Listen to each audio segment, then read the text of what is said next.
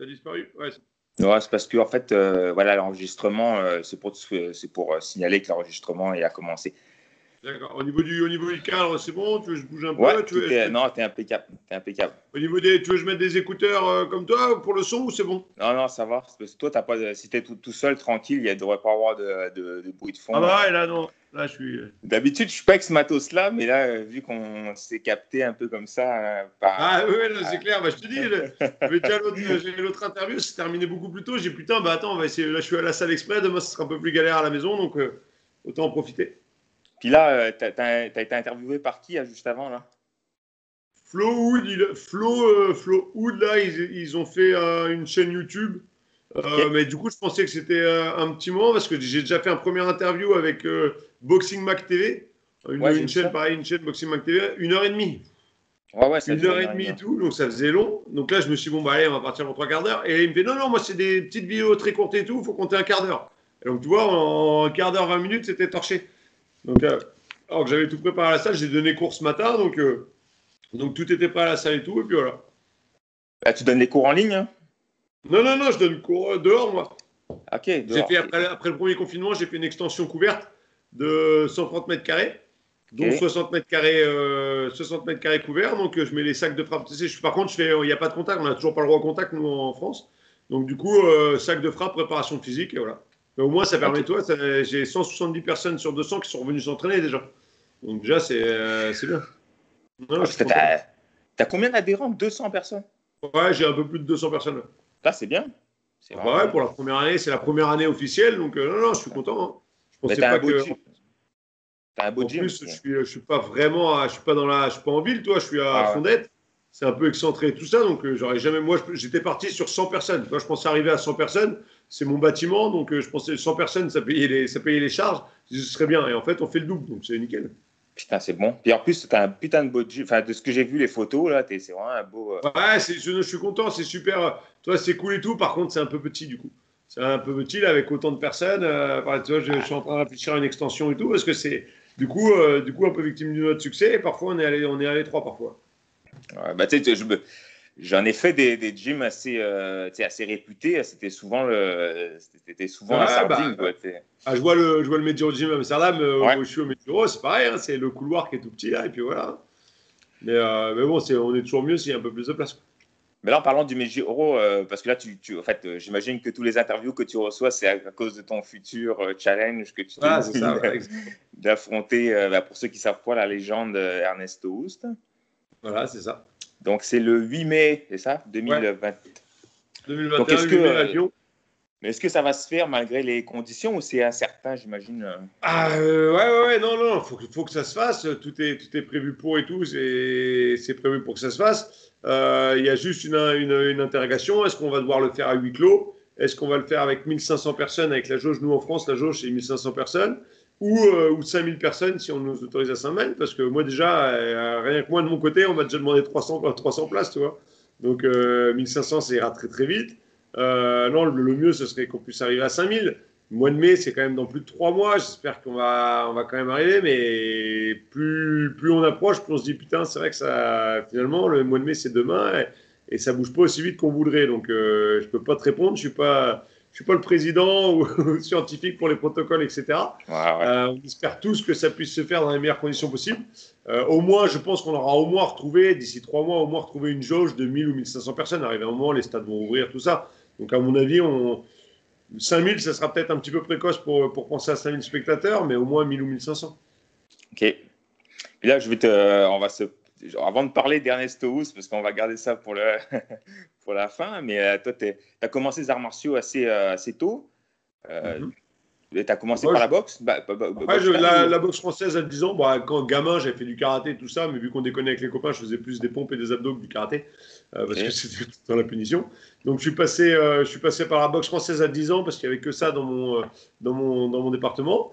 Euh, et puis après, kickboxing, boxe taille, boxe taille avec les, avec les adultes dès 14 ans. Et puis voilà, c'est vraiment, c'est vraiment ce que moi, ce que moi, quand j'étais gamin, je regardais les, les galas de, de Muay Thai, l'anniversaire du roi, tout ça sur Canal+. Donc c'est vraiment ce qui me faisait, ce qui me faisait vibrer. Donc j'avais toujours voulu faire boxe taille. Puis, euh, puis c'est à partir de 14 ans que j'ai pu le faire. tu es parti t'entraîner en Hollande, mais à, partir de, de, de, quel âge bah, ah, J'étais encore mineur parce que à 14 ans, du coup, j'ai fait, boxe taille. J'étais double champion de France à 15 ou 16 ans. Et puis derrière, je voulais en faire mon métier. Donc en restant en France, ça aurait été trop compliqué. Moi, comme je te disais, ce qui me faisait rêver, c'était l'anniversaire du roi, les galas, les galas de Muay Thai en Thaïlande. Mais pour un lourd, c'était plus compliqué. Donc les, les autres choses que je regardais, c'était le K1, euh, K1 Japan donc euh, le K1 au Japon, et tous les meilleurs, tous les meilleurs étaient néerlandais, quoi, que ce soit les Ernesto Houst, euh, Peter Hart, Rémi Bouniaski. Moi, du coup, à l'époque, c'est Rémi Bouniaski qui me faisait voler avec ses coups de genoux euh, sautés, etc. Donc, du coup, j'ai débarqué, j'ai débarqué en camping, j'ai pris ma tente, comme, comme dans les films, j'ai pris ma tente, j'ai pris le train, je suis arrivé dans un camping. Et euh, j'allais m'entraîner, euh, j'allais m'entraîner au Major Gym Amsterdam. J'avais essayé okay. le Shakuriki, j'avais avec Badrari, j'avais fait sparring avec Badrari et tout il y a plus de 20 ans. Euh, ça m'avait un petit peu moins séduit. Et puis moi, c'était vraiment Rémi Bouniaski qui me faisait, qui me faisait vibrer. Puis avec le, le, coach André Manhart, le sensei, André Manhart, c'était très bien passé et tout. Il m'a dit, tu as une bonne adresse, si tu veux rester faire carrière, reste là. Donc c'est ce que j'ai fait. J'ai commencé à, j'ai commencé à m'entraîner. Je suis resté habité aux Pays-Bas. Euh, grâce à mon, je me suis vite fait des, amis. Euh, mon petit Léo, euh, qui est albanais mais qui parlait très bien français, il m'a accueilli, il m'a trouvé des logements et tout. Et puis c'était parti. J'étais parti pour, pour boxer, en faire vraiment mon métier. Ok. Puis en parlant de Oust, tu as déjà mis les gants avec lui dans le passé ou Ouais, on avait, j'ai, partagé une séance d'entraînement avec lui dans son club parce qu'on était tous à côté. Hein. J'allais, donc moi, je m'entraînais au, au, au Medio Gym avec Rem Mouniaski. J'allais euh, une fois par semaine aider, euh, aider puis faire sparring partner tout ça avec Peter Hart euh, chez Cops, chez Bert Cops bah, à Amsterdam aussi. Et de temps en temps, j'allais, j'allais, enfin c'était plus, plus, plus rare, mais j'allais de temps en temps au club de Houst qui mettait parfois un petit peu les, les gants avec nous. C'était, c'était plus le Bosch Gym à l'époque, il avait fait son propre club, le, le, le club de Houst. Et moi, je m'entraînais aussi avec Paul Cholwinski. Donc du coup, c'est lui qui nous donnait la leçon. Et j'ai mis les gants une fois avec lui, mais tout protégé et tout ça, donc voilà, tout tranquille plus en échauffement. Mais derrière, par contre, j'ai eu plusieurs cours où c'est lui qui nous dirigeait. Il nous dirigeait. Euh, je dis, moi, je, moi, je mettais les gants avec Paul Slowinski qui préparait à l'époque. Et, euh, et, on s'entraînait sous, sa, sous ses directives, ses directions. Et t'as aimé ça? Quoi? C'était un gars assez cool que tu trouves euh, ouais, Oui, bah, puis on, et puis on se côtoyait de toute façon au Japon. Moi, j'ai accompagné toujours le banner, Jérôme ouais, Banner, au Japon et tout ça. Donc, on, on, se croisait, on se côtoyait tout le temps dans les vestiaires, bonjour. Donc, non, non, il n'y a aucun souci. On, on, se connaissait bien bon pédagogue et tout. Euh, non, non, euh, c'était un plaisir. C'était un plaisir quand j'allais m'entraîner là-bas. Ok, cool. Puis, euh, donc, justement, tu, tu, dis que tu as fait plusieurs styles, mais est-ce que tu as trouvé que, parce qu'entre la savate et la boxe style, il y a quand même, ça reste du pied-point, mais il y a quand même des, ah des, déplacements, ça change complètement. Quand je suis arrivé, d'ailleurs, quand, je suis arrivé, quand je suis arrivé à Amsterdam, je reposais vraiment des gros problèmes avec mon style savate, parce que même si j'étais passé à la boxe style, j'avais quand même gardé puis mon, mon club de l'époque, le Boxing Club Lariche, qui, qui s'était mis au kickboxing et à la boxe taille, mais qui était très ancré boxe savate ils donnaient les différents styles, mais toujours avec la boxe savate en fond, tu vois, c'était leur base. Donc il y avait beaucoup de déplacements, beaucoup de jambes avant direct sur le passement de jambes, et le passement de jambes, je l'ai presque appris aux Pays-Bas, parce que nous, on envoyait la jambe avant directement, et ça, ça leur posait beaucoup de problèmes. Et malheureusement, où j'aurais dû continuer, on dit toujours qu'il faut travailler ses points faibles, mais il ne faut pas oublier de travailler aussi euh, ses points forts. Et c'est vrai que j'ai plus, plus les années passées, plus moi je les emmerdais avec mon style vraiment à moi et je me, je me formatais un petit peu à la, la néerlandaise avec les enchaînements point-pied, euh, direct, direct, crochet, euh, low kick. Euh, voilà, enfin, je rentrais vraiment dans le moule et que je reposais plus, presque plus de problèmes au niveau technique quand je suis arrivé qu'une fois que je me suis un petit peu formaté au style hollandais, mais par contre qui était plus efficace, vraiment marche avant, voilà, moins de, moins de décalage. Nous, du coup, boxe française, tout ça, ça allait sur les côtés, ça décalait, ça désaxait, etc. Eux, c'est plus à la bourrin, hein, ça, ça avance et ça, ça envoie. Quoi. Ouais, c'est plus basé plus sur puissance. Est-ce que tu trouves qu'ils sont moins tactiques, techniques un peu euh, C'est plus des ah, bah, Il faut aussi savoir que leur, leur, leur, style, les Japonais, leur style, le kickbox, ça vient du karaté Kyokushinkai. Hein. Ils ont ramené, euh, ils, ah ont, ils, sont allés en boxe thai, c'est un mélange. Ils sont allés en Thaïlande, ils se sont fait défoncer avec les coudes et tout, donc ils ont ramené le Muay Thai. Enfin, les Japonais, je parle des Japonais qui sont allés en Thaïlande, qui se sont fait défoncer avec les coudes et tout ça, qui ont ramené le Muay Thai, mais sans les coups dans le kickboxing, qui se rapprochaient du Kyokushinkai finalement, mais, mais avec les coups de poing au visage, alors qu'au Kyokushinkai, il n'y avait pas les coups de poing au visage. Et au final, moi, tu vois, j'ai refait du Kyoku après par la suite chez moi en France au type K37 de, de Thomas Nat. Et euh, j'avais l'impression d'être aux Pays-Bas. Je me mais c'est fou, mais en fait, c'est ça que j'ai appris tout le long. Parce que les écoles néerlandaises, bah, c'est le Ous Sensei. Déjà, c'est pareil. Et les combinaisons, à part qu'on ait les coups de poing au visage, mais les, les combinaisons sont les mêmes qu'ils utilisent au karaté Koshinkai. Il y a beaucoup, beaucoup de similitudes. Et notre style à nous de, de kickbox néerlandais, ça s'apparente plus à du Kyokushinkai que du Muay Thai. Donc, euh, c'était vraiment le Kyokushinkai, c'est un round de 3 minutes ça avance, ça avance. C'est celui qui a la plus grosse paire de couronnes. Hein. C'est ça au Kyokushinkai. Il manque, justement, c'est ce que je reprochais un petit peu. Alors après, voilà, c'est des arts martiaux différents, etc. Moi, ce que je ne retrouvais pas justement au Kyokushinkai, euh, c'est ce côté un petit peu stratégique, tactique, parce que quand tu as un combat de Muay Thai en 5 rounds de 3 minutes, qu'il faut que tu gères, euh, voilà, que euh, bah, tu as les coudes qui sont meurtriers, tout ça, il faut faire attention et tout. cette dimension-là, tactique, elle est, presque, elle est presque enlevée du Kyoku, parce que c'est 3 minutes où il faut y aller, il faut y aller, faut y aller. Les mecs, c'est pas, bah, bah, bah, bah, mais c'est celui qui a la meilleure condition physique, le plus, le plus dur renforcement musculaire. Et, et souvent, voilà, donc ça manquait un petit peu cette, cette, partie, cette partie tactique.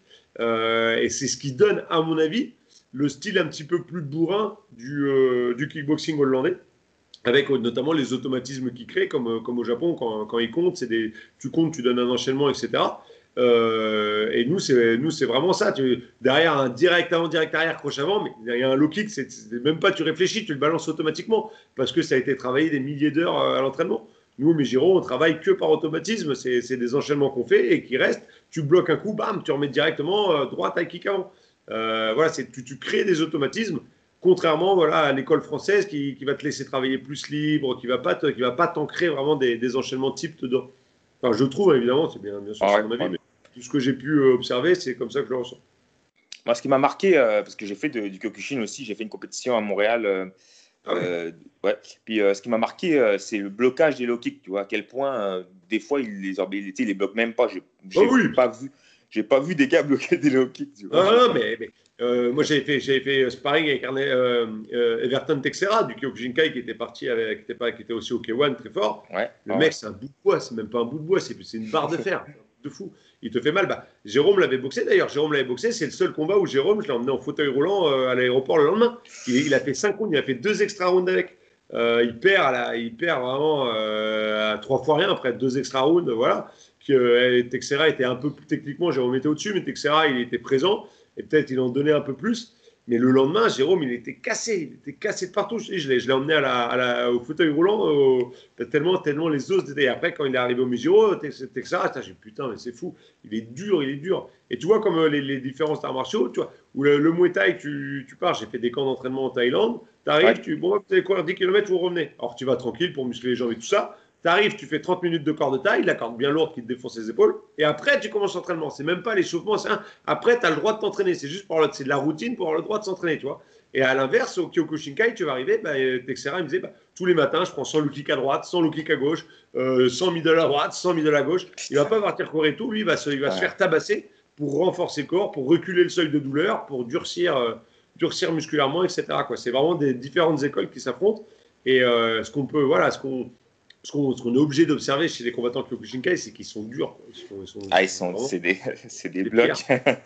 Puis moi, je t'ai, alors moi, je t'ai, euh, la première fois que je t'ai vu, c'était en vidéo, bien sûr, avec euh, Jérôme, parce que j'étais un grand fan, euh, étant peut-être du chauvinisme, un grand fan de, de Jérôme Le Banner. Puis je après, je t'ai vu à l'île de la Réunion, tu avais boxé Minos pour le ouais, c'est championnat d'Europe WPMF. Ouais, ouais, c'est ça. C'était un championnat d'Europe, championnat d'Europe WPMF donc avec les coudes et tout ça. C'est le seul d'ailleurs, c'est le seul champion d'Europe ou champion du monde que j'ai pas gagné grâce à mes coudes. Tous les autres, j'ai réussi à entailler tout le monde avec mes coudes parce que c'était euh, moi quand, on a le droit de boxer avec les coudes sans les coudières, c'est un festival. Le premier combat, mon premier champion d'Europe, Chris Knowles, qui, venait de boxer GRGS, etc.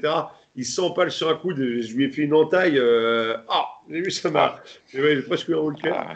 donc, euh, donc, voilà, et je me suis derrière, oh, putain, non, faut que je fasse doucement. Le, ma défense de titre contre Martignan, je dis, je sors pas les coudes, c'est trop meurtrier, je peux gagner 100 limite, ça m'avait traumatisé, tu vois. Et c'est Martignan qui a commencé à me donner les coups de coude. Donc c'est reparti, bim, coup de coude, les, les socs à la taille. Vraiment, moi je suis fervent euh, défenseur des, des socs sans coudière, évidemment. Et bah pareil, Martignan, bin ouvert, arrêt de l'arbitre. Euh, j'avais fait qui derrière? Bah, J'avais fait euh, Thomas, même mon champion du, monde, champion du monde contre Thomas Novak euh, ouais, en Thaïlande. C'est grâce à un coude à l'intérieur que je loue. Mais Munoz, je me suis fracturé le coude sur son crâne. Il avait une tête. il, je sais pas, il mettait les coups de tête dans les murs ou je sais pas. Et c'est le seul que j'ai vraiment pas réussi à déstabiliser avec les coups et tout parce qu'il était, euh, il était dur, dur, dur aussi. Et, euh, bon, les, les, les, blacks en général, hein, tout, euh, après, il n'y a pas de. Attention, hein, il n'y a pas de racisme. Y a rien non, non, non, moi aussi, j'ai bloqué les blacks. C'est de constater que que nos amis blacks, ils sont, ils sont durs, ils sont costauds. et, tous les autres, tu, tu termines un combat avec moi, tu étais forcément marqué avec les jabs, avec tout ça, tu avais des poches sous les yeux et tout ça. Euh, Francky, il a terminé euh, impeccable. À un moment, je lui, mets, je lui mets un coup, il a un œuf de pigeon. Je dis putain, enfin, ça va payer. Il rentre dans le coin, il lui met un coup de, un coup de presse sur le, sur le truc, il revient, il est tout neuf. Je dis putain, c'est pas possible. et le lendemain, on le lendemain et tout ça, il était, on n'aurait pas dit qu'il avait boxé quoi. Alors que tous mes adversaires, ils ont terminé euh, la tête en frac. c'est vrai qu'il y a certaines ethnies comme ça, comme les, les Blacks, les tailles, les tailles, ils sont durs aussi. Tu sais. ouais. Compte tenu de leur gabarit, parce que souvent, moi, j'ai un regard assez spécial parce que j'étais un, un 78-79 kilos qui a boxé des tailles en fin de carrière, tu vois. Donc, euh, mais déjà, je m'imagine quelqu'un de 63, 67 qui boxe un taille de 63, 67. Tu as l'impression que c'est pas le même poids, tu vois. Ils ont des mollets énormes, les gars, ils sont durs. C'est assez impressionnant. Donc, après, moi, je t'ai vu euh, quand tu es venu au, au Québec. Hein, donc, euh. D'ailleurs, j'ai ruiné ma carrière au Québec, c'était cool. J'ai ruiné ma carrière, je me suis ben, fait croiser au Tristard. De... Ouais, en boxant Carmon, il me semble. Tu avais fait un sparring avec Francis ah, Carmon. Ouais, sparring, ouais. exact. Euh, non, non, non, non. Euh, j'ai fait sparring avec Carmon, on avait bien bossé. Derrière, j'ai boxé. Euh, Taleb. Nordine Taleb. Voilà, Nordine Taleb. Et c'est avec Nordine Taleb sur un middle. Mais au Tristar, tu as vu, c'était des, des tatamis de lutte très épais. Alors après, si mon genou il a pété, c'est que moi, je pense que j'avais beaucoup de fibres musculaires qui tenaient le ligament, il était déjà, à mon avis, bien, bien entaillé. Mais euh, un middle sur, sur Nordine, et ça m'était jamais arrivé. Hein, je, jamais je suis tombé comme une crotte. Tombé comme une crotte euh, une fois, on se fait, c'est bizarre quand même. Euh, genre, donne un deuxième, paf Je oh, c'est pas possible. Donc derrière, j'ai bah, derrière, rupture des croisés. donc j'ai quand même assuré les stages, et deux mois après, ouais. je boxais donc j'ai ah assuré quand même les stages au Québec. Euh, on a fait tout ça avec euh, strappé de partout. Euh, voilà, j'ai réussi à faire. Mais bon, ah, c'est dommage, je n'avais pas pu mettre les gants comme j'aurais voulu. tout ça là-bas, ça avait gâché un petit peu le voyage quand même. Arrivé en France, j'avais fait une, j'ai fait un premier, un premier examen médical où le docteur m'a dit non, il reste quelques fibres et tout, ça va. Je dis ah bon, bah, attends, c'est quand même bizarre. Mais mon clinique disait ah, attends, ton genou. et je me bah, écoute, le médecin, il a interprété l'IRM, il m'a dit que j'avais encore quelques fibres qui tenaient, ça allait. Donc du coup, bah, derrière, je vais boxer Shield comme ça, mais je voyais bien que je ne pouvais pas envoyer la jambe. Dès que j'envoyais la jambe, soit je tombais, soit ça me, ça me défonçait le genou. Euh, puis je suis rentré, je me bon, si le médecin dit que ça va, c'est que ça va. Et puis j'ai joué au rugby, de ça. Et sur un crochet de rugby, bah, les quelques fibres qui restaient, bah, ça a explosé. Alors là, rupture complète de complète. Euh, opération derrière. Et puis quand ils ont réinterprété les IRM, mais, mais, quel médecin vous a dit qu'il y avait quelque chose? Il y avait déjà une rupture quasi complète, vous deviez vous faire opérer dès, le début. Donc, euh, donc derrière, bah, je me suis réparé. Je suis parti au centre, euh, au CERS, au Centre européen de rééducation des sportifs à Cap-Bresson. C'est super, c'est une super école. Euh, il y a des joueurs de Ligue 1, de foot, euh, joueurs de pro de top 14 rugby, des handballeurs pro. Enfin, c'est super. Et pendant, pendant trois semaines, un mois, j'étais là-bas en rééducation. C'était cool. Et puis sept mois après, j'ai reboxé, j'ai reboxé Shield pour la deuxième fois. Alors cette fois avec les deux jambes, mais pour, sept mois après l'opération, c'était quand même un peu compliqué. Quoi. Bah, à l'époque, c'était le gros morceau. En plus, Shield, c'était le. Ah bah ouais, c'était quoi? C'était 2012 2012, c'était le. c'était. Euh... J'ai boxé en mars 2012 et en décembre 2012, avant le fois. Donc, euh, donc, voilà, mais, euh, mais, ouais, à l'époque, bah, c'était de toute façon le meilleur. Euh, c'était l'un des plus gros palmarès. Donc moi, c'est une fierté de l'avoir boxé deux fois. La première bah fois, je suis allé, bah jusqu'à la décision et je lui ai, je lui ai placé un kick. Je l'ai vraiment un peu emmerdé. La deuxième fois, c'était plus compliqué. C'était un tournoi à 16, le premier tournoi Glory, 16 combattants. Euh, pas de chance, je le, je le, tire au tirage au sort dès le premier tour. Donc, euh, bon, voilà, ouais, tu parles de pas de chance. Ouais, la petite fierté, euh, interview de fin de. faut que j'encadre cet article, interview de fin de, fin de tournoi. Quel est le combat a été le plus difficile? Le premier tour contre Guidon. Alors que derrière, elle a boxé Saki, Verhoeven, Guita. Donc voilà, c'est ma petite fierté de, de, de me dire que j'ai été son combat le plus difficile de ce tournoi-là. Mais, euh, mais, ouais, non, ça, à cette époque-là, c'était bah, le plus grand. De toute façon, niveau palmarès, bah, justement, on a, on a Ernesto Houst, quadruple vainqueur des K1. Et après, euh, Sam Schilt, euh, Peter Hart, qui sont triple vainqueurs, et voilà, qui sont les gros morceaux. Donc, euh, c'est pour ça, quand on vient de me proposer Ernesto, je suis obligé d'y aller. J'ai fait, j'ai fait Sam Schilt, j'ai pas fait Ernesto. Donc, plusieurs choses déjà. Bon, des fois, les Toubib, tu sais, ils, ils, confondent, j'ai l'impression qu'ils confondent des fois l'humain lambda du sportif de haut niveau qui a, tu sais, mm. c'est sûr que quelqu'un de normal qui, fait, qui va juste à l'épicerie, c'est sûr qu'il y a un genou en vrac, ça va, il va tenir peut-être avec certaines fibres que par rapport à puis là, tu parles de, euh, de, de, de Shield, qui a, qui a boxé Saki, euh, Veroven et Gita. Tu as boxé ces trois-là, toi aussi. Euh, puis, euh, selon toi, tu es, ton adversaire le plus dur que tu as boxé à l'heure d'aujourd'hui, c'est qui? C'est oh, Shield? bah, Ouais, parce que Shield, c'est pareil, comme on disait tout à l'heure, tu, tu, donnes un, tu donnes un low kick qui bloque avec son tibia, qui est juste, euh, ça te casse la jambe parce qu'il est, dur, il a une dureté aussi pas possible. Euh, et puis, et puis t'as pas de solution. Il est avec son allonge 2m12, euh, tu peux tout tenter. Alors, Peter Hart, je m'étais entraîné un petit peu avec Peter Hart, qu'il avait, c'est sa bête noire, Peter Hart. Il a, il a réussi, c'est l'un des seuls qui a le plus de victoires que de défaites sur, sur Sam Shield. Je crois qu'il y a 3-2 pour Peter. parce qu'il faisait des combinaisons très longues. Il arrive un moment contre Shield, il faut dégoupiller. Euh, et puis partir à l'assaut, quoi. Partir et faire des combinaisons de 7. comme, comme Saki, comme euh, pardon, Harry l'avait battu au, à Amsterdam Arena à l'époque. Tu mets la marche avant, des grands crochets larges, un peu dégueulasses malheureusement, mais au moins lui il, il, bloque pas pas compact, tu vois, il est grand donc il recule juste la tête. Et puis parfois tu l'attrapes. Donc, euh, donc voilà, mais à part et ça, ça demande une énergie folle, un cardio de fou, et puis tu t'exposes comme pas possible mais c'est plus ou moins la seule solution qu'on avait contre Shield. Tu peux pas attendre, boxer en contrant, etc. trop d'amplitude, trop d'envergure et trop de cardio. Le mec est jamais fatigué non plus. Donc c'était vraiment, euh, c'était vraiment compliqué contre lui. Ce qui, ce qui était frustrant, c'est de pas avoir de solution. Tu vois, j'ai boxé Saki, euh, il, me met, il me met down au deuxième round, je reviens, je le baillais au troisième round, je déchire l'adducteur sur le, sur le troisième round, ça se tire la bourre, je perds la haute décision, mais voilà, euh, c'était jouable. Tu vois, il y, en a plein d'autres, je me dis c'était jouable. Alors que lui, Shield, non, putain, je sais pas ce qu'il faut faire pour le battre. Donc ouais, non, c'est compliqué. Après, il y a Guita, par exemple, quand j'ai boxé Guita, je ne le compte même pas. Pour moi, je mets Guita, pour moi, je n'ai jamais boxé parce que c'est un non-combat. C'est vraiment le combat où c'est l'un des rares combats. Il y en a quelques-uns. Ça m'est arrivé un peu en fin de carrière aussi, mais euh, c'est l'un des rares combats à l'époque où justement j'étais en pleine bourre où, euh, je suis passé à côté. Euh, euh, j'ai eu des problèmes pour avoir mon visa. Les, Pays-Bas n'ont pas voulu me donner mon visa vu que j'étais français. Il a fallu que je retourne en urgence en France. Je suis arrivé 48 heures, même pas 48 heures avant le combat, en plein de jet lag et tout ça. Et surtout, j'étais avec Michael Dutt, qui était Dutt, qui boxe aussi pour, pour le Megiro à l'époque, et qui boxait dans le tournoi contre Spong, le fameux combat qu'on voit contre Spong, qui le fait tomber. Et après, donc Spong n'est pas compté. Derrière, le Mekao, c'était un super combat. Sauf que c'était le combat juste avant, c'était le dernier quart de finale.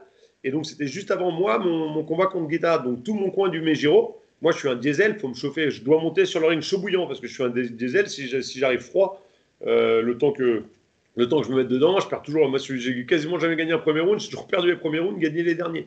Parce que voilà, je monte en température et tout. Et, euh, là, le, le tout mon coin, bah forcément, ils sont dans le coin avec, euh, avec Michael Dutt.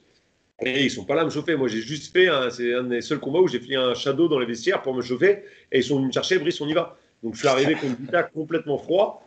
Euh, voilà, et c'est un, un non-combat. Après, il n'y a pas d'excuses. Hein, voilà, de toute façon, il était plus fort que moi, mais je pouvais faire que mieux. Euh, je vais aux États-Unis, euh, j'ai mes cousins qui sont dans la salle parce qu'ils habitent aux États-Unis, ils se prennent des billets et viennent. J'ai des copains qui faisaient le tour du monde, qui ont changé les horaires de les, les jours d'avion, etc., pour arriver sur le continent américain et pouvoir regarder mon combat et tout ça et je prends KO en 35 secondes. Donc ça, c'est pas le combat le plus dur, c'est le combat le plus humiliant. C'est vraiment l'un des combats où, voilà, c'est si j'ai un combat à refaire, c'est celui-là, quoi. C'est dommage.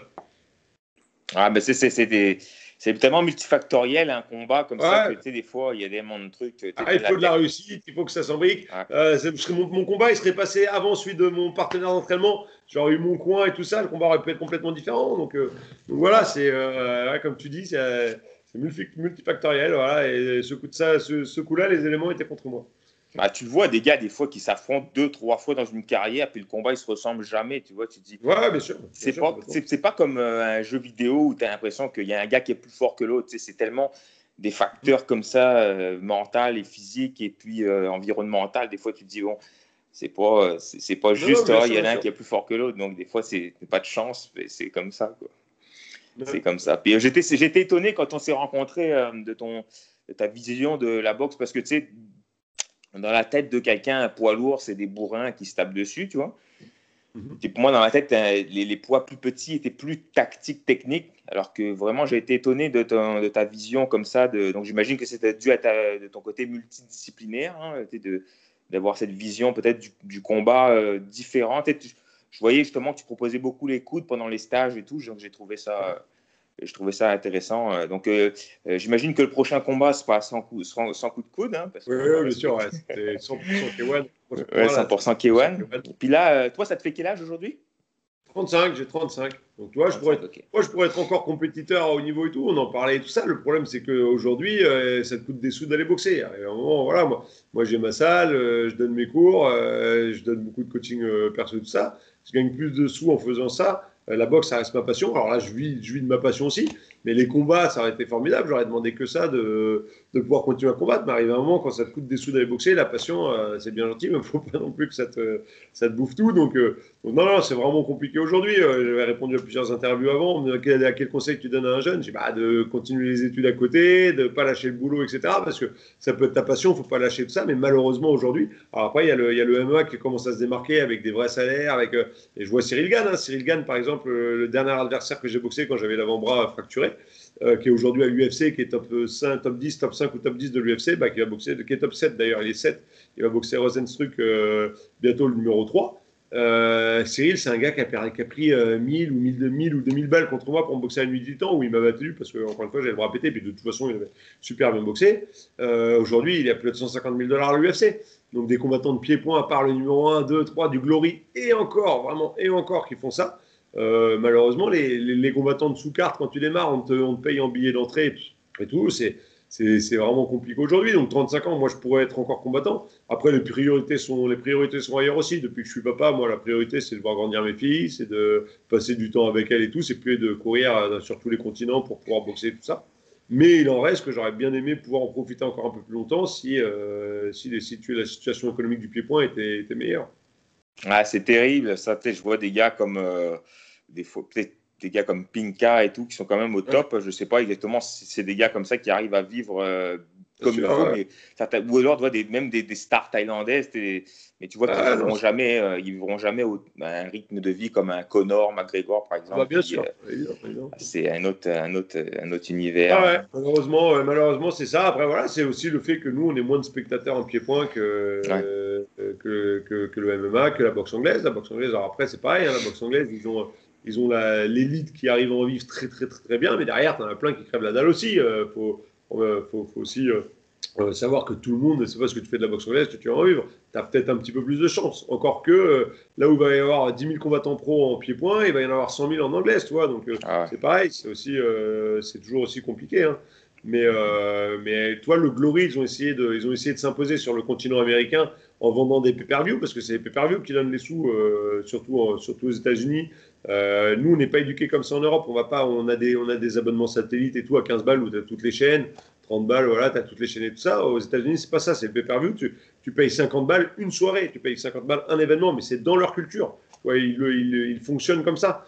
Euh, nous, jamais. Euh, là, tu vois, les pay-per-view Glory, là, ils commencent à lancer le truc, c'est à 15 balles. 19 balles, tu t'imagines pas payer 50 euros, 60 euros. Le dernier combat de Mayweather, ils étaient à 100 dollars. 100 dollars de pay-per-view pour voir une soirée de quelques heures. Donc nous, on n'a pas la culture pour, pour ça, malheureusement, on n'a pas la culture pour ça, ce qui fait que ça ne peut pas engendrer des sommes comme, comme ça peut le faire aux États-Unis. Et le Glory, ils ont essayé pourtant, ils ont préparé, ils ont, ils ont proposé la crème de la crème du pied-point. Et aux États-Unis, ça n'a pas pris. Ils ont pas. Euh, ce qui est étrange, parce qu'en MMA, dès que ça va au sol et tout, parfois ça siffle, ça éteint, mais c'est mieux debout, tout ça. Ils veulent, ils veulent voir les mecs ah, debout. Tu leur proposes la crème de la crème en stand-up, en ce qui se fait euh, en combat, euh, en combat debout. Et euh, ça n'a pas fonctionné. Alors après, c'est le fait que tout ne soit pas autorisé. Euh, peut-être qu'ils se disent, euh, ouais, mais là, il serait allé par terre, ça se trouve, il lui aurait fait une clé de bras, et puis voilà, c'était terminé. Enfin, on ne sait pas trop, mais le Glory, on ne peut pas leur reprocher d'avoir fait le max pour essayer de s'imposer aux États-Unis. Mais malheureusement, force est de constater que c'est un échec. Donc, on est, plus ou moins condamné à rester dans, dans, la, dans, la, dans la position de l'outsider, qui fait malheureusement pas beaucoup de sous et dont les combattants professionnels ont du mal à vivre. Mais tu sais, il y a, peut-être une histoire de. Parce que là, tu sais, quand on parle, de, on parle de logistique et tout, mais il y a peut-être une histoire de, charisme des combattants. J'ai l'impression qu'il y a plus de trash talking un peu dans, et de, de, médiatisation des combattants. c'est aussi ça, ça c'est la façon de faire américaine aussi. Ouais, c'est euh, chaud. On en parlait, Conor McGregor, euh, il n'aurait pas sa grande gueule. Ben voilà, c'est juste un combattant comme un autre UFC qui a été champion d'une catégorie, qui a perdu dans l'autre. Euh, sur le papier, c'est pas un combattant de fou hein, comme McGregor. C'est très attention. Hein, oh, non, ça bien sûr. Et c'est un très bon combattant et tout ça. Mais sur le papier, eh ben, il y en a qui sont bien meilleurs que lui, qui, euh, euh, ont fait au moins la même chose et tout ça, mais dont on parle mille fois moins. Parce que justement, il a, cette, il a ce qui plaît aux États-Unis, cette grande gueule, cette assurance, euh, cette provocation, ce goût de la provocation et tout ça. Et, nous, on a beaucoup moins ça dans le pied-point. On a beaucoup, beaucoup moins ça dans le pied-point. Mais Weather? Ouais, voilà, pareil, exactement. Mayweather. après, Mayweather, c'est, c'est presque pas, pas l'exception, mais euh, mais Weather, sur le papier, ça reste meilleur. il n'y a pas de délire. Il a pas on ne peut pas dire, le mec, il a 50 combats, 50 victoires. Euh, et surtout, il a affronté tous les meilleurs. Il ne s'est pas échappé. Ce n'est pas une carrière échappée. Évidemment, c'est préparé. Tu as, des, as des, combats, des combattants qu'il a pris en fin de carrière ou en début de carrière. Quand Canelo, qui est sans doute meilleur maintenant qu'il l'a été quand il l'a boxé. Mais n'empêche qu'il a boxé tout le monde. On ne peut pas dire, moi, j'aime pas non, plus son style, etc mais il a boxé tout le monde, il a battu tout le monde. Euh, c'est pas les combats les, c'est pas les combats les plus euh, agréables à regarder, mais qu'est-ce qu'il dit? Il dit euh, les gars, la, boxe c'est quoi? C'est toucher sans se faire toucher, c'est exactement ce que je fais. Et il a raison. Voilà, donc, non, non, il n'y a rien à dire. Après, évidemment, le même Mayweather, ça a beau être un génie et tout ça, s'il n'avait pas eu cette, ce côté provocation et tout ça, on en aurait aussi beaucoup moins parlé. Mhm. Mais tu vois, c'est ça, c'est comme même à l'époque, il y avait là, il y a Doumbé qui fait ça un peu, tu sais. Il... Ah, bien sûr, c'est vrai, ouais. Cédric, mais, mais, il est bon. Ah, Cédric, Cédric, en MMA, tu vois, à mon avis, ça ferait beaucoup plus de bruit que ce que ça fait dans le petit circuit Glory. Hein. Parce que c'est pareil, là, là, il vient de faire des vidéos, il est ouf, il vient de faire des vidéos pour, euh, pour Grenard. Euh, les vidéos, elles sont super bien montées, il y, a du, il y a du cinéma et tout, c'est marrant, il est dans une église et pardonne-moi mon père pour ce que je vais faire et tout ça. Franchement, c'est beau, ça fait le tout ça. Malheureusement, dans le petit circuit Glory, euh, c'est dommage, ça va pas être, ça va pas exploser mondialement. C'est clair qu'un Doumbé en MMA, ou en anglaise, ça ferait peut-être un peu plus de bruit. On en parlerait, on en parlerait peut-être un peu plus. C'est euh, c'est le problème des, des sports. on le savait en le choisissant, hein, les sports pieds c'est pas. sinon, on aurait fait, si on voulait euh, être tranquille et tout, on aurait joué au foot, on aurait fait du rugby, du tennis, euh, voilà.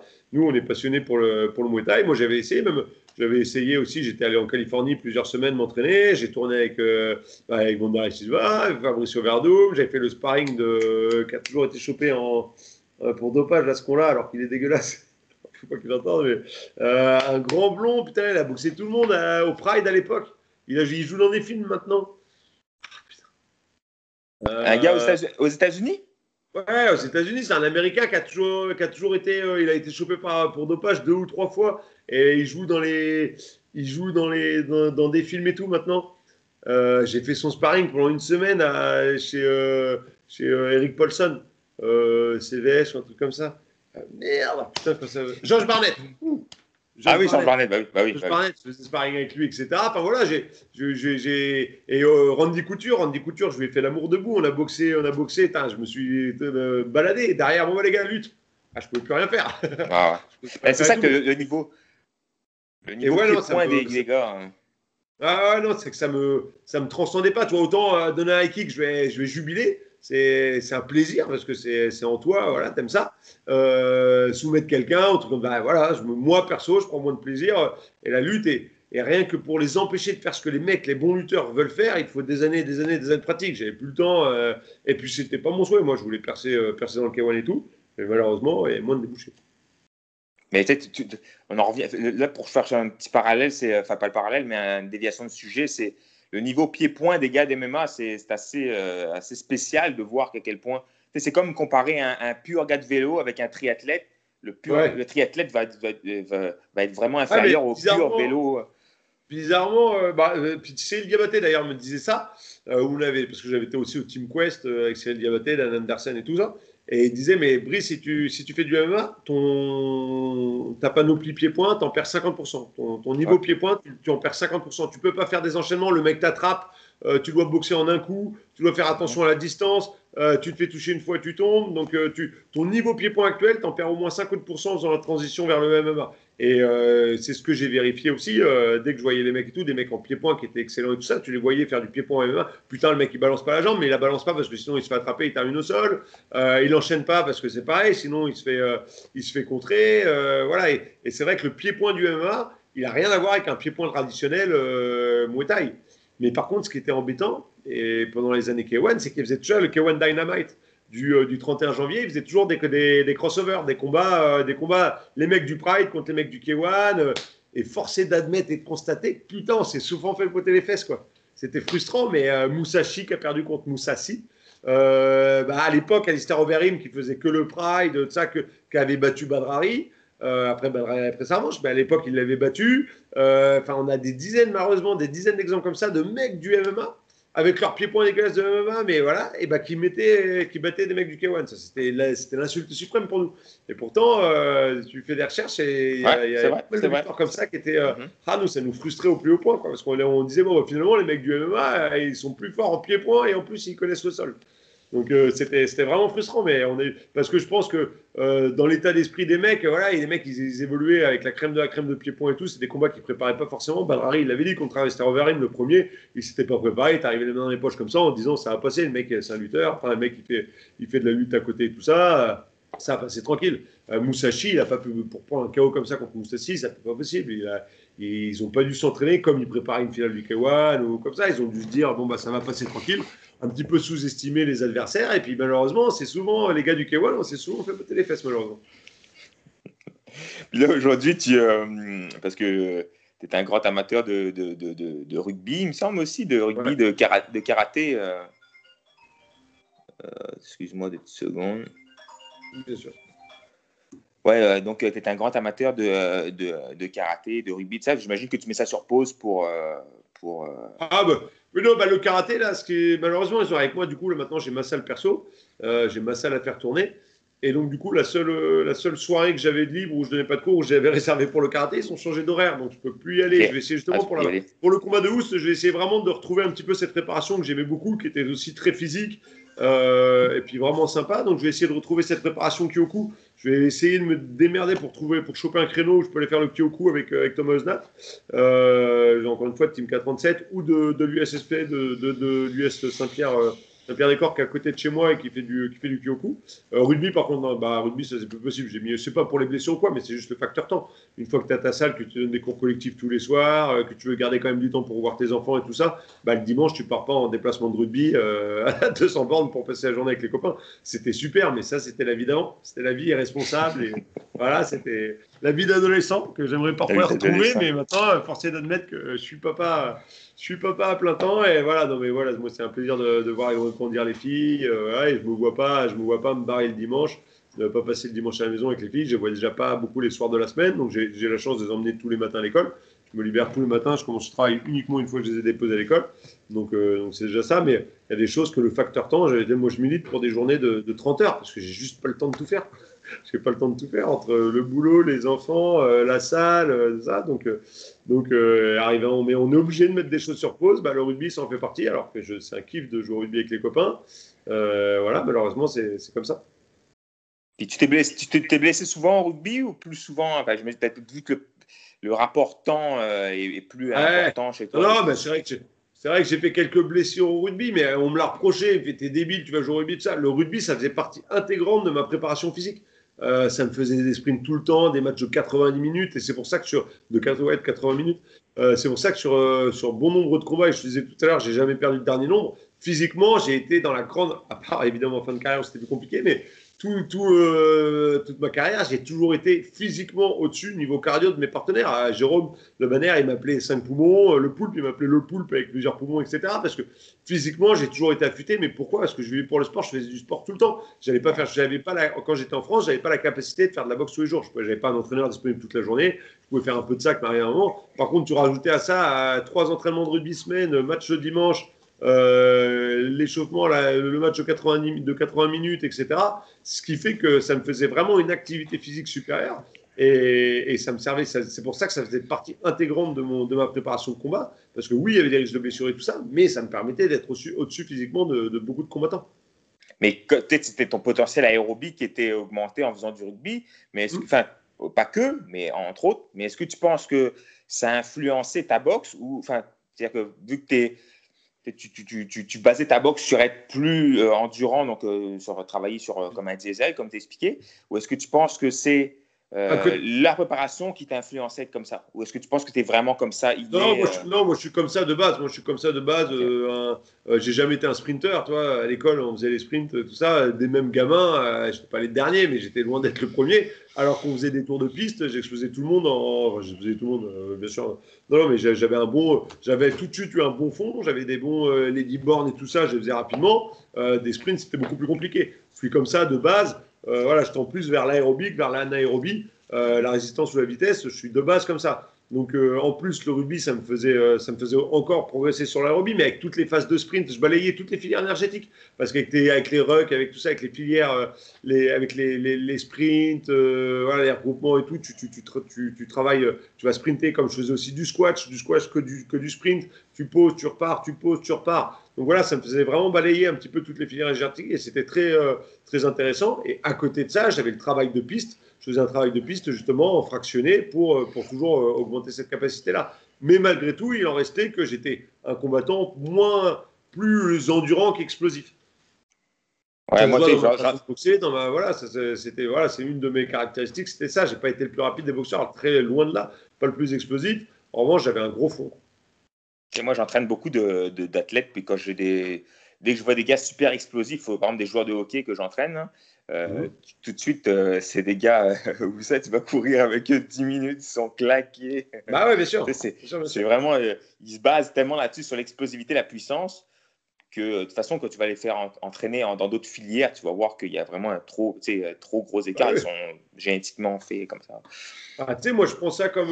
Ouais, c'est encore une fois, c'est ma, c'est ma, ma vision des choses et c'est pas forcément étayé physiquement ou quoi que ce soit. Mais pour moi, nos trois filières, c'est une jauge. En fait, tu as, une jauge aérobie, une jauge anaérobie euh, lactique, une jauge anaérobie alactique et tu as 100 points divisés dans les trois. Tu peux pas être, à, à moins d'être dopé, à moins d'être chargé, tu peux pas être à 100 dans les trois. Si tu en as mis une à 80, il te reste que 10 points pour les deux autres. Si tu en as mis une à 50, bah, les 50 autres points, ils doivent se diviser entre les deux. Tu vois, évidemment, après, ça, se, discute et tu peux être presque aussi endurant qu'explosif et tout, pourquoi pas, avec beaucoup de. avec un savoir-faire, un entraînement vraiment calé. Mais pour moi, voilà, tu peux pas être à fond partout. Tu as forcément une caractéristique qui est plus euh, présente qu'une autre.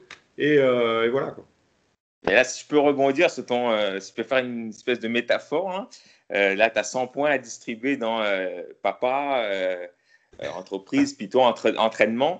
J'imagine que ça doit être dur de gérer les trois. Tu te définis plus aujourd'hui comme quoi, justement, sans t'enfermer, bien sûr, dans un, dans un rôle, mais tu te vois plus comme Brice Guidon papa, Guidon coach ou Brice Guidon encore boxeur, encore un peu boxeur. Ah, voilà, là, malheureusement, hein, malheureusement, encore une fois, une facteur de temps. la, partie, la partie Brice Guidon boxeur, elle a, elle a 5 points. Elle a 5 points sur les 100, elle est 95 points. C'est, euh, j'ai la salle qui est 50 points parce que la salle, ça me demande un, temps de fou parce que je fais tout ici. Je fais du ménage euh, à la préparation des cours, euh, au cours. À la, là, tu vois, là, après, je dois aller mettre des dalles dehors parce qu'on s'entraîne dehors en ce moment. J'ai commandé des dalles, je vais aller faire des dalles, mettre des dalles et tout ça. Donc, après, c'est ma passion, c'est, ma salle, c'est mon truc et tout. Donc, je kiffe aussi. Et j'essaie de garder quelques points pour les, pour les enfants. Je dis, comme je disais tout à l'heure, j'ai tous les matins, j'ai les enfants, je m'en occupe tous les matins. Le week-end, j'essaie de passer un, le maximum de temps avec eux et tout ça. Mais malheureusement, là, la, la, la, la jauge qui a le moins de points, c'est clairement l'entraîneur-boxeur. Et là, je vais devoir, je vais sacrifier un petit peu de, un petit peu de jauge euh, par. Euh, papa, je vais vraiment essayer de, de moins, de moins toucher possible. Mais la salle, là, va, devoir s'amputer de quelques, dizaines d'unités pour pouvoir justement faire un petit peu plus de boxeur. Et tu vois, j'ai des tests physiques avec un préparateur euh, lundi qui arrive là. Donc, j'aurai des tests physiques à partir de lundi. Et puis derrière, il faut qu'on se cale un... Là, aujourd'hui, je suis incapable de pouvoir m'entraîner toujours. J'ai juste pas le temps. Je passe à peu près 60 heures semaine à la salle. Donc, 60 euh, heures à la salle, euh, tout le temps à entraîner beaucoup, beaucoup, beaucoup de coaching, des cours collectifs, le ménage, euh, la, la, comptabilité, enfin, voilà, tout de A à Z. Donc là, ça, je vais devoir, je vais devoir un, petit peu, un petit peu calmer le jeu et je veux vraiment, pour respecter Ernesto, je ne vais pas arriver comme Roy Jones contre Tyson, tu vois, Roy Jones qui est arrivé, qui a dû sous-estimer le truc, qui est arrivé plus ou moins hors de forme, je pense, contrairement à Tyson qui a fait une grosse prépa. Euh, moi, je ne veux pas faire cette erreur-là et je veux arriver à 100% avec, euh, avec vraiment une, une, prépa au moins correcte. Évidemment, pas les mecs, quand ils me demandent, j'ai trois préparateurs physiques qui m'ont demandé directement, quand ils ont vu que je combattais, Ah, je fais ta préparation, super, t'inquiète, je te prends rien, ça me fait trop plaisir de toucher. Non, mais les gars, à moment là, tu vas faire ça, tu vas faire ça, tu vas faire ça. Je fais, les gars, c'est un combat de retraité, ça va être une, préparation de retraité. J'ai juste pas le temps. Sinon, je serais pas, si j'avais tout le temps de m'entraîner, de faire une préparation de fou comme ça, ben, je serais pas à la retraite. Je suis encore euh, boxeur pro et voilà, au haut de l'affiche mais c'est juste, euh, on a d'autres priorités. La vie évolue, les priorités évoluent. Là, j'ai d'autres priorités et je ne peux pas me libérer trois heures par jour pour m'entraîner. Je vais essayer de m'entraîner tous les jours, mais ça sera une heure par jour. Et une heure par jour par rapport à une heure par semaine, c'est déjà euh, sept fois plus. Donc, euh, voilà, je ne vais pas manquer de respect à Ernesto en arrivant hors de forme, en, arrivant hors de forme. Mais je vais vraiment, voilà, je, vais, je te dis, une heure par jour, pour moi, ça sera le maximum. Puis tu as, des compétiteurs dans ta salle euh, un peu ouais, ouais, on va pouvoir mettre les gants un petit peu. J'ai euh, voilà, tout est à l'arrêt au niveau compétition, mais j'ai quand même pas mal de poids lourds. Je sais pas si c'est parce que le coach c'est un poids lourd, mais tous les poids lourds de la région viennent chez moi, donc euh, j'ai quelques, quelques poids lourds pour pouvoir tourner un petit peu et tout. Donc ça, ça va être sympa. on va pouvoir faire des bonnes mises de gants. Alors, je suis même si j'ai des petits compétiteurs et tout, je vois régulièrement que je suis encore au-dessus. Ça va. donc, donc, on va faire à l'ancienne, comme avec, comme avec Jérôme on faisait, comme avec et Rémi on faisait. C'est eux, ils changent toutes les minutes pour vraiment me faire sortir de ma zone de confort. Et moi, je suis au centre du ring pendant un round de 3, voire 4 minutes pour pouvoir les enchaîner et qu'ils soient à chaque fois en état de fraîcheur. Ok, cool. Parce que là, tu peux pas aller. J'imagine que ça fait longtemps que tu es parti au Megiro, puis c'est inconcevable que de toute façon. Ah si si si, je vais me justement c'est inconcevable de ah. faire un combat sans faire un ouais c'est ah. inconcevable de faire un combat sans au moins faire un petit passage au Mijiro. Okay, Donc ça, va être, ça va être court. Je vais je vais y aller une petite semaine. Je suis déjà en train d'organiser pour euh, pour me faire remplacer à la salle une semaine. Euh, si, bah, par contre, euh, ils n'ont pas le droit de s'entraîner encore aux Pays-Bas non plus. Donc avec les conditions sanitaires actuelles, c'est compliqué. Mais dès que c'est le feu vert, je vais faire une semaine, voire deux à deux, enfin deux périodes différentes mais je vais essayer de. Enfin, je vais pas essayer, c'est sûr. André sera dans mon coin en plus. Donc, je vais, aller faire sparring au, sparring au Mijiro. Bah, c'est obligé. Je peux pas aller boxer sans être passé par les par le Mijiro. Donc, euh, non, non, je vais, euh, je vais aller me préparer une petite semaine là-bas avec Roel Manhart, qui est combattant du Glory aussi, qui. Euh, j'ai vu grandir qu'il avait 10 ans, il faisait le con dans la salle, on lui donnait des coups de pied et tout ça, et puis maintenant c'est un boxeur pro, donc c'est pareil, c'est c'est marrant, c'est la vie qui a fait son chemin, et donc ça va être un plaisir de faire sparring avec lui, toi. Même si tu as moins de temps à, à mettre là-dedans, tu vois, le fait que tu fasses un combat, j'imagine que la salle, le camp, là où tu es, parce que c'est le nectar boxing camp hein, que, que ça, Maintenant, c'est le samouraï. Ça a été le nectar. J'ai eu, eu, eu, le nectar boxing camp et maintenant, c'est le samouraï boxing camp. Ok, samouraï boxing camp. Bah, donc, euh, j'imagine qu'il y a toute une effervescence derrière ça. Ça doit motiver tout le monde. Oui, bien sûr. Bah, c'est pour ça que je disais tout à l'heure. J'ai déjà 300 personnes qui est tout le temps. Bon, les places, comment on fait Vas-y, euh, je dirais tout ça. Tout le monde veut venir, euh, voir le coach boxer et tout. Donc, c'est, ouais, bien sûr, ça va être, ça va être sympa et puis ça, ça remonte un peu le truc. Donc, euh, non, et puis il ne faut pas décevoir les élèves aussi. C'est pour ça que c'est aussi pour eux qu'il faut faire un truc, euh, euh, pas perdre en crédibilité. Et puis, ah, finalement, le coach n'est pas terrible. Hein. ça, donne une énergie, ça donne une énergie supplémentaire. Hein. Parce que moi, à l'époque. Moi, à l'époque, je me suis entraîné avec Manu Payet, je ne sais pas si tu connais, c'était un gars sûr, qui... bien sûr, Manu, c'est bien. D'ailleurs, qui est devenu, lui, c'est vrai qu'on n'est plus parlé du tout. Bah, il, il, entraîne toujours à l'île de la Réunion, à Ville de Tampon, puis côté personnel, je peux pas trop euh, parler de, de, de, sa vie, là, mais euh, je ne suis pas très, très, très au courant. Mais du côté sportif, il entraîne toujours des, des gens euh, comme ça, des jeunes dans, son, dans son club d'origine. Mais tu sais, à l'époque où il, il faisait beaucoup de compétitions, ça lui donnait une énergie supplémentaire parce qu'il pouvait moins s'entraîner parce qu'il nous entraînait en même temps. Euh, mais ça lui donnait une énergie supplémentaire de, de, de, de voir une espèce de, phénomène autour de, ouais, de ça. Tes élèves à toi, tu as comme une espèce d'image. Il faut, faut, que tu montres les, les, les, valeurs que tu prônes, il faut que tu essaies de les, les, les incarner euh, tant d'un combat. C'est important. Puis, euh, au niveau de ton adversaire, Oust, bah, là, il a quel âge? 50 ans, 55, j'imagine? Ouais, ouais, c'est ça, on a 20 ans d'écart. Moi, je suis de 85, lui est de 65, donc, donc on a 20 ans d'écart. Euh, ça n'empêche qu'il donne toujours. Bah, comme c'est comme c'est le même cas de figure que Tyson l'autre fois en anglaise. Et tu as vu Tyson, il est affûté. Euh, Oust, il donne encore des stages, euh, il a une bonne hygiène de vie et tout ça. Donc je pense qu'il va arriver. Euh, il va arriver préparé. Voilà, c'est ce que je disais à un copain. C'est s'il arrive préparé, affûté, qu'on on va se faire un super combat, on va se rentrer dedans, ça va être cool. Après, après, s'il est encore, c'est encore le Ernesto d'avant J'espère pas. voilà, c'est moi, ça va être compliqué pour moi. Si par contre, à l'inverse, il arrive qu'il n'est pas affûté, que le, que le mec, voilà, c'est plus, euh, il est venu euh, dans l'esprit, euh, petite bagarre tranquille, je vais évidemment le respecter. je ne suis pas là 20 ans après pour humilier un ou quoi que ce soit. Si je vois qu'il est hors de forme, ce que je pense pas, attention, hein, mais si jamais c'est le cas, comptez pas sur moi pour lui mettre un KO. Je le vois par exemple, je, lui un crochet qui passe et titube, jamais je le termine. Mais bon, ça se passera certainement pas comme ça, on n'en sait rien. Mais dans le cas où euh, il n'est pas affûté quoi que ce soit, non, vous comptez pas sur moi pour l'humilier ou quoi que ce soit. Je veux juste boxer tranquille, on va échanger tranquillement et tout ça. J'espère et je pense qu'il sera affûté. À ce moment-là, ça va faire un beau truc parce qu'on va, se, déchirer, dans le respect bien sûr. Mais, euh, mais voilà, et puis, euh, et puis s'il est au-dessus, bah, ça va être chaud pour moi. Il va falloir que je bouge bien et puis voilà. Bah, connaissant le bonhomme, j'imagine que. Enfin, je ne le connais pas autant que toi, mais connaissant le l'éthique des sportifs de haut niveau, mm-hmm. surtout de, du pied-point, tout ça comme ça, j'imagine qu'il va être. Euh, va être euh, ouais, puis, les, Néerlandais, les, Néerlandais notamment, c'est des forçats dans l'entraînement. Donc là, ils savent qu'ils ont. Euh, Peter Hart, c'est pareil. Peter Hart, c'est beaucoup plus fêtard, tout ça. Mais là, il, a, il sait qu'il a un combat et putain, il n'arrête pas de s'entraîner. Pour eux, c'est un jeu et c'est un plaisir de s'entraîner de toute façon. Donc, donc voilà, là, là, les gars, ils sont dans leur élément. Hein. As-tu, avant que je te laisse tranquille et puis que je vais te souhaiter choc dit, comme on dit en Thaïlande, euh, est-ce que tu as un petit message à passer? Est-ce que les gens peuvent te suivre quelque part? Est-ce qu'on peut venir s'entraîner bah, quand ce sera plus ouvert chez toi? Est-ce que, euh, tu donnes des, tout, bah, c'est surtout, euh, surtout la page. Alors moi, les réseaux sociaux, je suis pas, je suis pas. C'est la nouvelle génération de boxeurs. Moi, je suis encore l'ancienne génération. Je suis pas super affûté avec les réseaux sociaux. Euh, Instagram, il y a Instagram de la salle. C'est pas même pas moi qui le gère, c'est une adhérente. Voilà, mais bon, ça commence, à, ça commence, à, faire son chemin. Et puis toujours les, bah, mes pages, mes pages officielles, Bruce Guidon officiel, et puis euh, la page de Bruce Guidon. On n'a plus, on a plus de site internet. Maintenant, ça sert plus. Enfin, c'est désuet d'avoir un site internet. Tout le monde, justement, tout le monde est sur les réseaux et tout ça. Mais euh, bien sûr, vous pouvez me suivre sur, sur, le, sur, mon, sur mon Facebook ou la page, la page officielle de, de Brésil officiel tout simplement, ou la page du, la page du club, le Samurai Boxing Camp, qui est, euh, qui est, bien actualisé. Souvent, je propose des entraînements. J'ai fait des super vidéos pendant le, pendant le, confinement pour, pour pallier à la fermeture de salle. Genre, faisais ouais. des, genre, faisais des entraînements vidéo qui étaient sympas. J'ai eu des bons retours dessus, tout dessus, donc c'est rigolo. Au moins, vous pouvez vous entraîner. Bah, c'est d'ailleurs Sam Shield qui m'a donné un peu l'idée parce que Sam Shield, c'est ce qu'il a fait pendant sa salle. Je me suis entraîné en vidéo avec Sam Shield, c'était marrant. Il, il faisait un zoom, il fallait s'inscrire. Oh, putain, Brice, les Brice et tout, ça va. Et du coup, tu vois, j'ai suivi l'entraînement de, de Sam, donc c'était super sympa. Donc j'ai essayé de faire la même chose, moi, en leur préparant, en leur préparant des petites vidéos. Donc, euh, donc voilà, on avait fait aussi des trucs, trucs euh, en direct.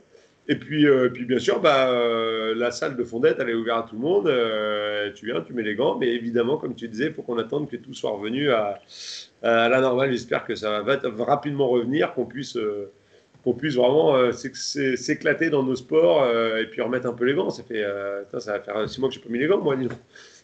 Donc c'est euh, compliqué là, ça va être le premier ah, qui ouais. va mettre les gants. il va prendre tout le monde. non, ça, va faire, ça va faire du bien, ça va faire du bien dans le Bon, et là, du coup, là en France, si tu es professionnel, tu as le droit de t'entraîner. Donc avec, avec, tes sparring aussi. Euh, donc là, je pense que je vais rapidement, je fais mes tests physiques lundi, comme je te disais, mes tests physiques et voir, et puis euh, établir le planning. Mais là, je vais devoir, je vais remettre les gants en étant, en étant professionnel, j'ai le droit de le faire. Donc, euh, même si c'est un peu bâtard, parce qu'avec euh, avec le, le, les boxeurs pieds-points, c'est pareil, on n'a pas, on, réellement, on n'a pas de statut. De statut, ouais, pas de statut. plus chez les professionnels, mais tu n'as pas de statut adéquat. Euh, à l'inverse de la boxe anglaise, qui ont réellement, euh, en boxe anglaise, tu as réellement un statut professionnel, donc tu as réellement un boxeur professionnel. Nous, en pied-point, ça n'existe pas. Après, voilà, il faudrait qu'on vienne me demander les papiers, etc. Mais bon, je pense que je vais pouvoir remettre quelques, quelques mises de gants en route, inviter, inviter les mecs à mettre les gants à ton et puis reprendre doucement le, doucement le rythme. Bah écoute, je te souhaite un beau combat. On va, on va suivre ça euh, avec attention. Ah ouais, ça va, être, ça va être, cool, Philippe. Une... J'ai hâte, hâte d'être dans les vestiaires avec Jérôme, euh, sentir le camp, euh, se ramasser les cuisses euh, et puis aller sur un ring euh, contre, contre une légende comme ça, ça va être, ça va être cool. Ouais, on se dit à bientôt. ben, écoute, merci beaucoup de ton temps. Ouais, merci, merci à toi, merci pour l'invitation. Et puis, et puis ouais, on se dit à bientôt. J'espère qu'on aura l'occasion de se recroiser. Euh, jouer ouais. en métropole, n'hésite pas. Pas de problème, ça fera plaisir. À bientôt, Brice. Salut. Super. Salut. À bientôt, Jean. Ciao.